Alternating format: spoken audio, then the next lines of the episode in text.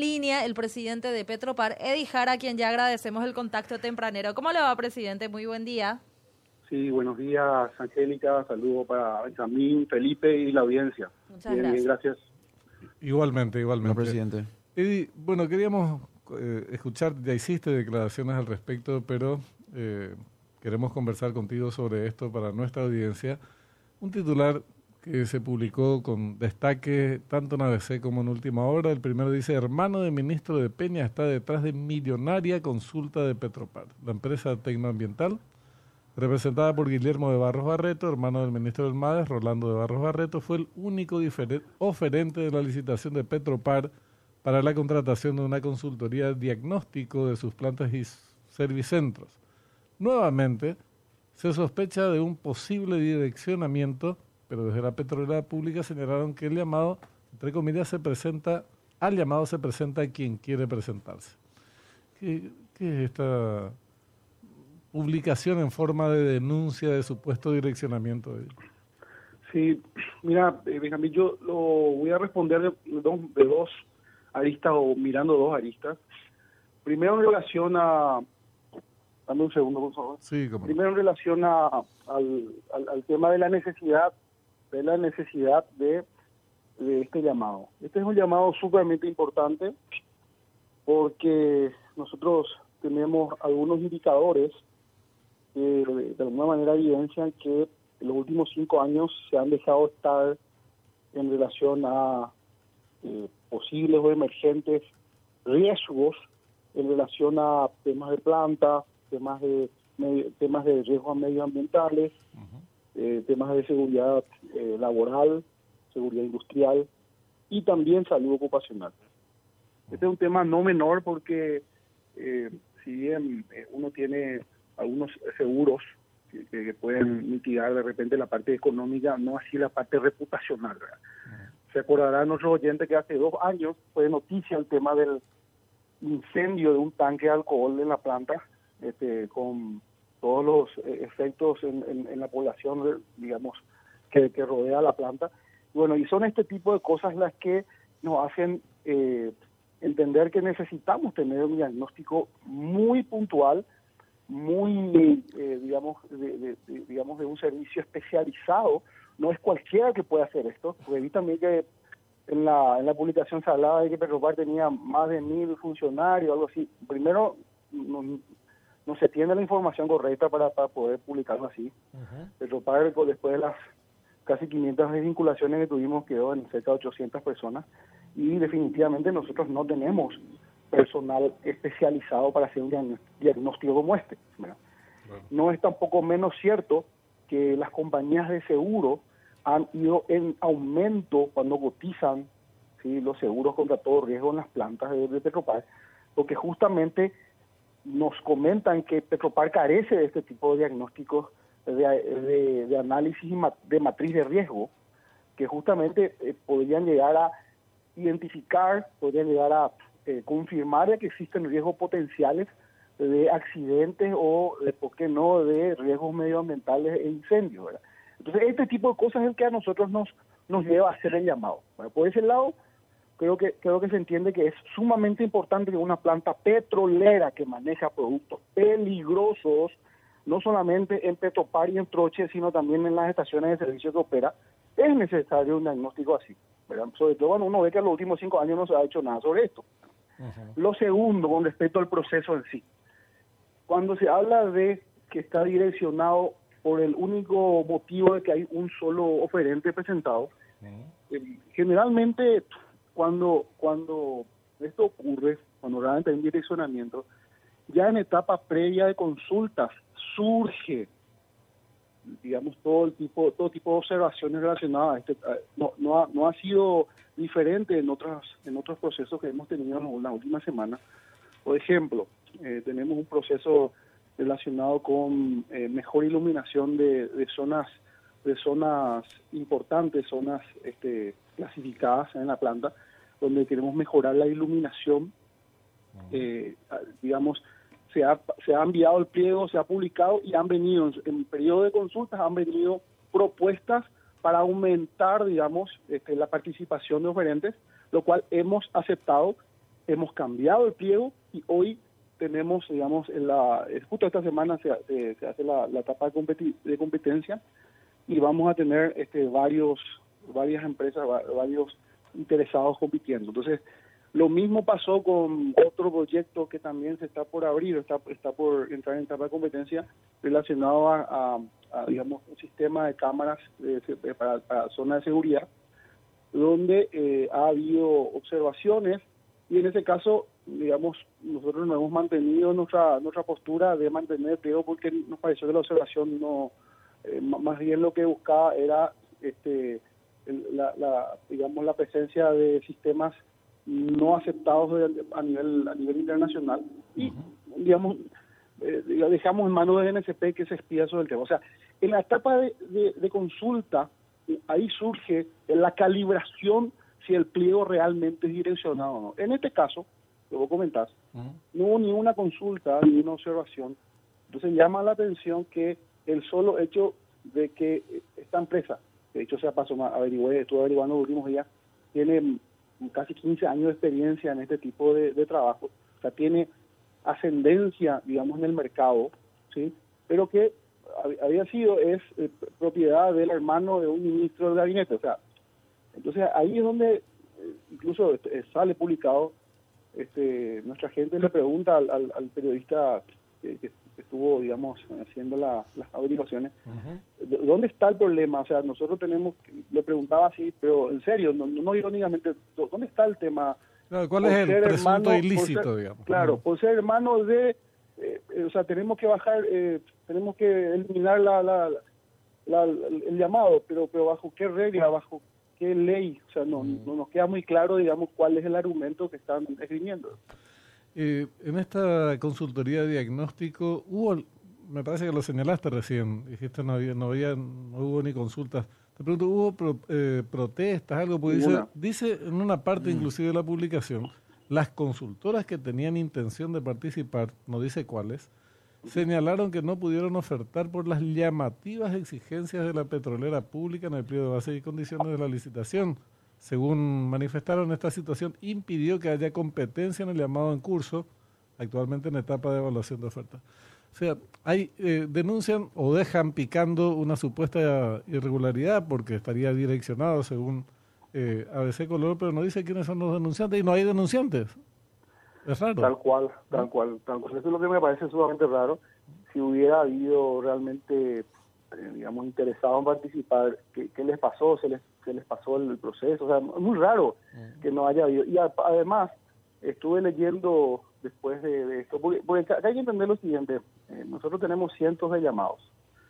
Cuando empieza a haber una observación o una, un pedido de cambio de empleo, o en este caso una publicación, ahí no, no, en el caso mío me meto mucho más en detalle, y la verdad que en este caso yo no veo que haya habido algo raro, se está pidiendo experiencia, eh, digamos, muy intensiva en los últimos años, obviamente porque en los últimos años ha habido novedades con respecto a eh, el, tema de análisis y diagnóstico de matrices de riesgos. Entonces, una empresa que no haya tenido experiencia en los últimos tres años me parece raro que se quiera presentar. Independientemente de eso, no ha habido protestas, te confirmo. Entonces, eh, no entiendo por qué salen este tipo de observaciones a esta altura. Mm. Una vez que ya se haya presentado, eh, digamos, los oferentes que se podían presentar y, queda uno solo. Eh, permiso, presidente, eh, buen día, antes que nada. Cuando te dicen, cuando vos consultás cuál sería, entre comillas, la falla administrativa o el error, o si querés ir más grave y ser más, todavía más, sé yo, alarmista, cuál sería la, el hecho de posible corrupción y demás eh, por vincularse la empresa con el hermano de un miembro del gabinete. ¿Cuál, ¿Y qué te respondieron ahí? ¿Qué te dijeron? ¿Te dieron algún retorno respecto a eso o no?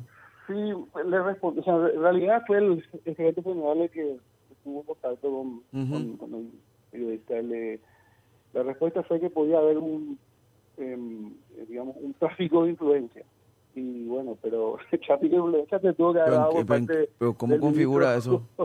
no sé, no, no yo, yo realmente no entiendo, eh, por eso le preguntamos dónde está el tráfico de porque mm. no hubo ninguna ningún llamado, ninguna conversación con este ministro. Eh, Eh, o sea, eh, uno mira, no es que esta empresa esta empresa empezó recién, Porque- una empresa que Mm. tiene 15 años en el, en el Claro. 15 años en el mercado haciendo trabajos de este estilo, de este con este nivel de digamos de, de complejidad, tanto en el sector público como en el sector privado. Entonces, esto, Lo que- estuvo lo que- 15 años haciendo claro. tráfico de influencia, incluso antes eh, de que este actual ministro sea ministro la, la vez anterior. ¿me Por- a eso voy, a eso voy, porque inclusive en todo caso si tiene que ver con algo directamente del MADE, sí, es una conexión directa. ¿verdad? Y ahí vos podés decir, mira, tenés que inhibirte, ¿verdad? Porque qué sé yo, que la, la propia empresa del hermano esté, digamos, licitando o ganando licitaciones en, la, en, ese, en ministerio en sí mismo, ¿verdad? Claro. Ahí es otra cosa, ¿verdad?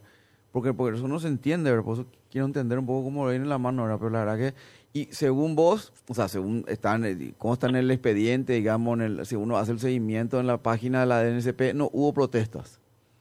No, no, no, no hubo definitivamente, tampoco hubo unas consultas, alguna observación Mm. o alguna sugerencia de cambio de pliego. Aquí lo que pasa, Felipe, eh, es lo siguiente. No- nosotros eh, espera- esperemos que esto no sea que mm, un potencial oferente, digamos, se durmió Mm. y no se, se le pasó los tiempos, no, no pudo presentarse, entonces apela a este tipo de, de, Porque eso, y a ver, uno que tiene un poquito de seguimiento de estas cosas, con un po- un- unos años de experiencia, lo que suele pasar es eso que estás diciendo vos. Eh, alguna empresa quedó, digamos, eh, como si se durmió, este, y al ver, al ver, entre comillas, esa empresa en particular, ver perjudicados sus intereses por no haber ganado la licitación o por no haber, según creen ellos, ponerle, haber participado en igualdad de condiciones, eh, hacen el tipo de jugada de operaciones políticas en los medios de comunicación para tratar de embarrar un poco la cancha, ¿verdad? Así mismo. Esperemos que no sea eso, eh, pero en verdad yo, digamos, en el análisis profundo que hice en estos últimos días después de que empezó la primera publicación, no he visto algo que pueda este, hacerme dudar sobre el proceso, sobre cómo manejó, eh, digamos, eh, la gerente del área, la gerente general y todo lo que ha participado en este proceso. La verdad que no veo nada en el pliego que haya que sea llamativo y que solamente le pueda permitir a una empresa participar. No veo eso. Entonces, eh, y hoy hoy por hoy es- esto está en etapa de evaluación, como se le dijo al, al periodista. Eh, esto todavía no se fue, no fue adjudicado, pero, pero, digamos, hasta hoy no sale o no surge un, un elemento que nos pueda decir a nosotros, no, mira, eh, acá realmente se direccionó, tiene razón el medio, no, no lastimosamente no, no vemos ningún elemento con respecto a esto. Eh, no es el primer proceso, eh, en- en, digamos, en- dentro del, del ente, ni tampoco en la función pública donde solo se presenta un, un oferente. Eh, y este tipo de servicios es realmente urgente, realmente urgente, porque siempre hay temas, como le decimos nosotros, punta de iceberg, donde nosotros vemos solamente la punta la punta que sale, digamos, sobre el sobre el mar, digamos, en, el- en la analogía con el con el iceberg, pero de- debajo hay una, digamos, un continente de, de cosas que pueden surgir eh, en relación a, a- a potenciales accidentes o potenciales incidentes que van a afectar terriblemente la reputación de la empresa si es que ocurren.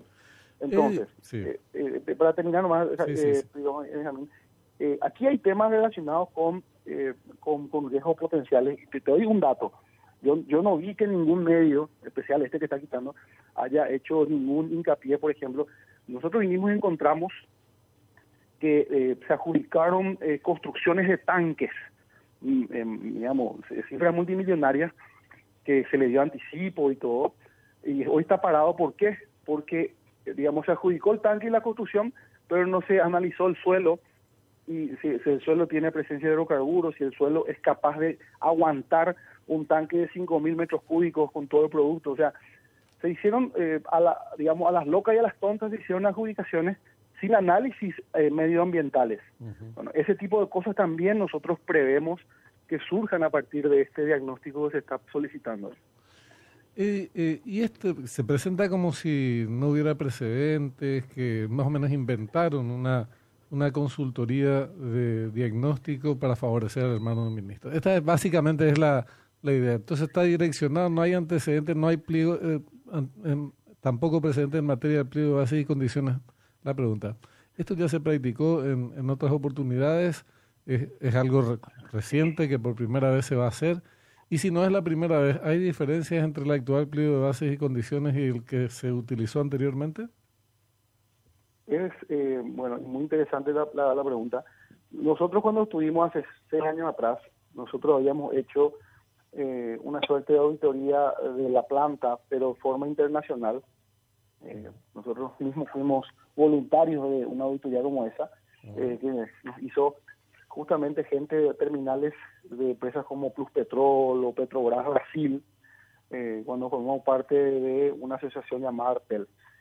En ese momento ya habíamos identificado un montón de acciones que fuimos, fuimos este, de alguna manera resolviendo, fuimos corrigiendo en función a la auditoría esa.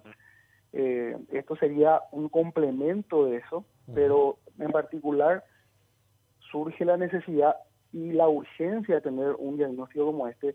Primero porque, te cuento, las pólizas de seguro nos salen, pero por lo menos 50% más caras de las que nos salía cinco años atrás, a partir del incendio que hubo en la planta. Entonces, una de las cosas que nos están pidiendo justamente es tener una matriz de riesgo en relación a todos estos eh, potenciales, eh, digamos, riesgos que existan y a tomar acciones correctivas en relación a esto. Entonces, eh, este tipo de, de, procesos yo no recuerdo en los últimos años, pero justamente lo que busca es eh, tratar de identificar todo lo malo que, que, puede, puede estar por surgir en función a, digamos, la, la no eh, adecuación de medidas correctivas que se tuvo que haber tenido en los, en los últimos cinco años sobre todo. O sea, es que, eh, bueno, no es raro, iba a decir, pero es raro, ¿no? La verdad es que no es raro porque evidentemente si se trata de algo que se justifica, su necesidad está debidamente justificada. Si, eh, por otra parte, no hay protestas y no se objeta ningún aspecto concreto del pliego de bases y condiciones para decir, mira, mira, esta, acá está, este, acá se concreta la alevosía del direccionamiento. Entonces, eh, se pueden decir muchas cosas, ¿verdad? Pero en la medida en que no hay no tiene sustento o fundamento en estos hechos objetivos, concretos, demostrables, se queda en el, en el marco de una campañita de carácter político, eh, no con los fines de, de, investigar algo que en primera a primera vista cualquiera por ahí puede tema que fuere, digo, puede resultar eh, llamativo y objeto de investigación, pero evidentemente no, el objetivo no es aclarar. ¿Me, me explico? Sí, sí, sí totalmente. Buscar la, la, verdad. Y también, y también Benja, perdón el diálogo, y, o sea, puedes participar cuando quieras, presidente, obviamente. También eso hay que sumarle la responsabilidad de los periodistas o los medios de comunicación que publican, ¿verdad?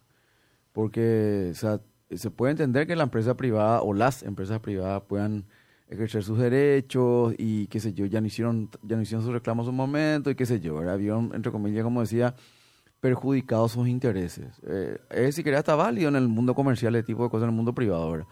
Ahora bien, eh, que de ahí armen una campañita y de la cual tengan uh, se consiga amplificar en los medios de comunicación eso por los intereses de una sola persona o una, una, empresa en particular y encima de todo sin exponer, como dice Benca, ningún tipo de elemento, digamos, que sea contundente decir, mira, esta es la prueba o el hilo conductor que nos lleva a un eventual caso de X, ¿verdad? De delito o, o, falla administrativa o lo que sea. O sea, ahí también hay un componente de, de, parte de los medios de comunicación y de algunos periodistas que de estar en este tipo de negocio, ¿verdad? Sí, tal cual. Yo, pareciera que acá la observación es que hay un proveedor con el mismo apellido de un ministro del gabinete, ¿verdad? Mm. Pero bueno, eso... eso tener el, el, Pero a ver, el, a, a la, claro, el hecho que sea ministro el hermano no claro. implica que el otro tiene que dejar de laburar, ¿verdad? O sea, claro, claro. yo no voy a defender, mira, Felipe, yo no le voy a defender al proveedor. O sea, eh, vos sabés que yo no lo conozco. No lo conozco yo, yo menos, ¿eh? Yo menos le conozco. Eh, pero si me decís que está hace 15 años en el mercado. Estuve, estuve averiguando, no tenía idea, estuve averiguando, tiene más de 15, o sea, hace 15 años en el mercado. Entonces, eh, todavía no, no encuentro yo el, el digamos, la duda sobre este, la observación de la supuesta fuente del, del, periodista. No, no estoy encontrando, con lo cual, eh, digamos, eh, es llamativo, digamos, la insistencia sobre este tema. Parece que fuiste elegido, te, te, quieren mucho en ese medio, en materia de divulgar tu, tus funciones eh, al frente de Petropar. Y otro tema que habrás visto es muchos ya están mejor en Petropar. Este es un eslogan político que se está utilizando bastante en las últimas semanas. Dice, muchos ya están mejor en Petropar con jugosos sueldos en la era Edijara. Y habla de 3 mil millones de guaraníes por mes, perdón, eh, por año, eh, que se establecieron en salario. Y uno dice, la pucha, aumento de 3 mil millones de guaraníes. Yo estaba sumando No, muy rápidamente. hace unos cálculos rarísimos. venga. Sí, no, pero estaba sumando rápido y ese es el sueldo que tienen todos, no es el- un aumento. No, pero te digo. Es la sumatoria de los sueldos. ¿Te acuerdas que la semana pasada yo te hablaba del tema de la prensa amarillista? Ujú.